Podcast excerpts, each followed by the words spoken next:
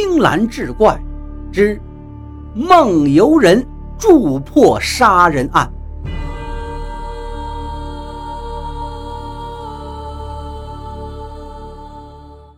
话说清乾隆年间，建安县城有一家龙兴商号，东家吴宽自任掌柜，雇了五名伙计料理生意。其中有一位叫徐宝的伙计，已有三年未曾回家。这年腊月十五，徐宝向吴掌柜告假探亲，吴掌柜便答应了，但要徐宝在第二年的元宵节前必须回到柜上。徐宝家住二百里外的临榆县乡下，那个时候没有汽车火车，有钱的人呢，走路可以雇上骡马。没钱的人，无论路程多远，只能徒步而行。吴掌柜觉得徐宝为人忠厚，在柜上又肯出力，况且他在柜上还入了一份股，便将柜上一头拉车的大青骡子让徐宝骑着回家，以保证他能按时返回。徐宝谢过东家，带上三年所得的薪金。和一个股份三年的红利银钱，于腊月十七离开建安县城，直奔临榆县老家而去。大年一过，转眼就到了正月十五元宵节，各家商号是分外忙碌。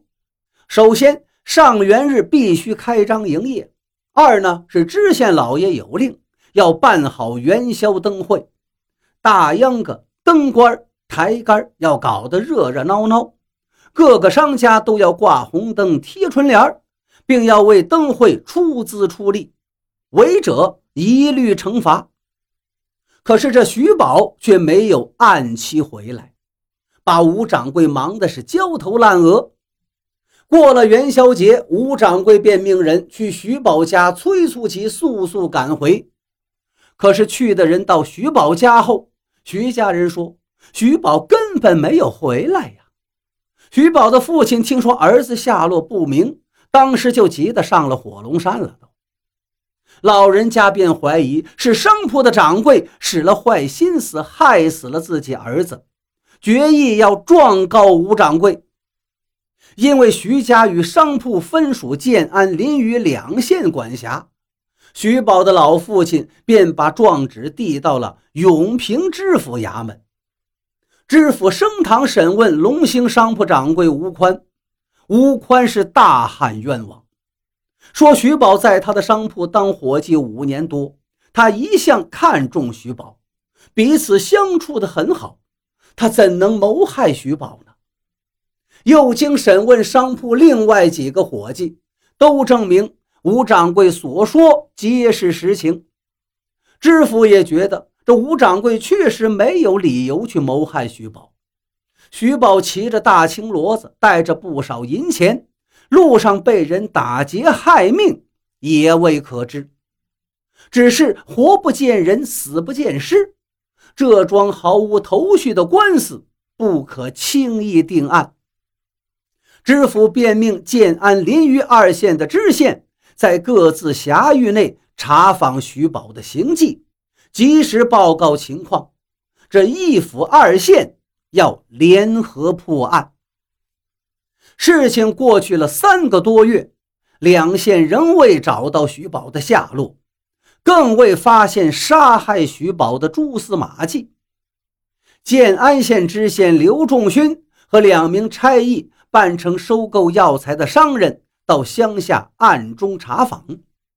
这一日。刘知县来到距县城百余里的烟河镇，白天漫无边际地走访了几个村庄，晚上回到客店，刘知县是怎么也睡不安生。到了夜半时分，心中烦闷，便想到外边走走，于是悄悄地出了客店。初夏之夜，凉爽宜人，月光如昼，分外清朗，街上又格外的寂静。当他走出客店不远，正好有一位老汉迎面走了过来。刘知县上前一揖道：“请问这位老哥贵姓高明？您这是要到哪儿去呀？”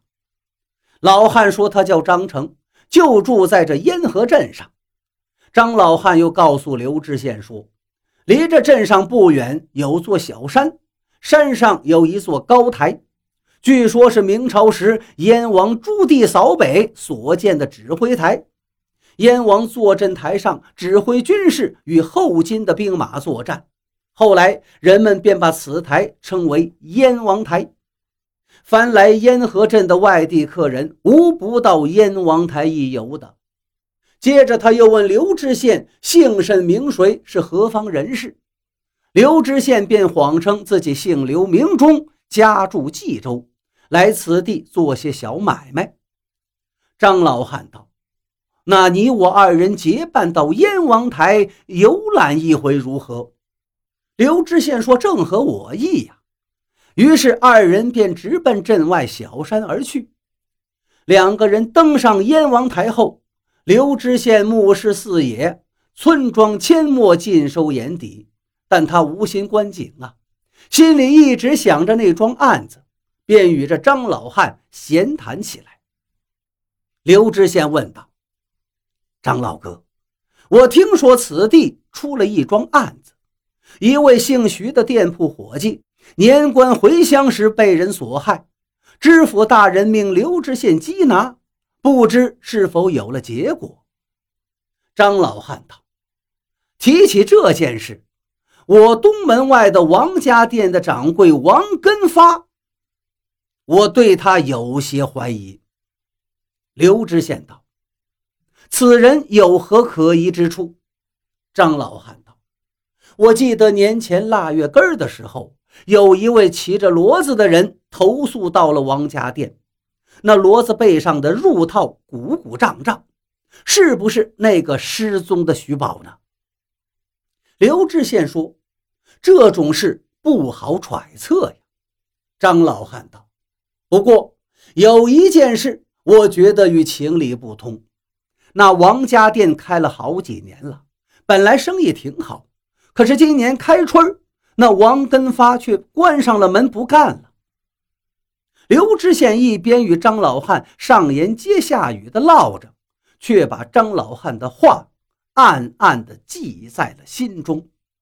两人在燕王台玩赏一番后，便回到了。烟河镇。